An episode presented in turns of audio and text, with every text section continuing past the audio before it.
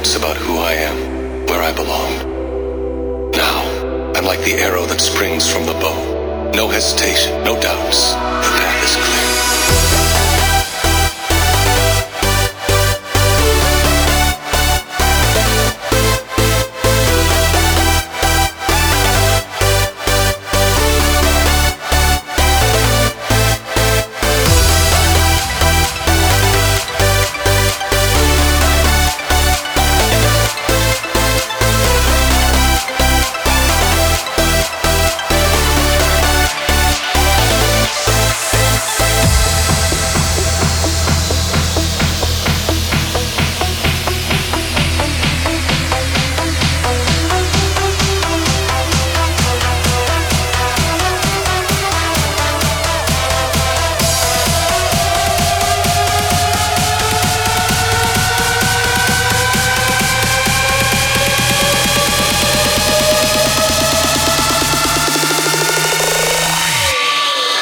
once again.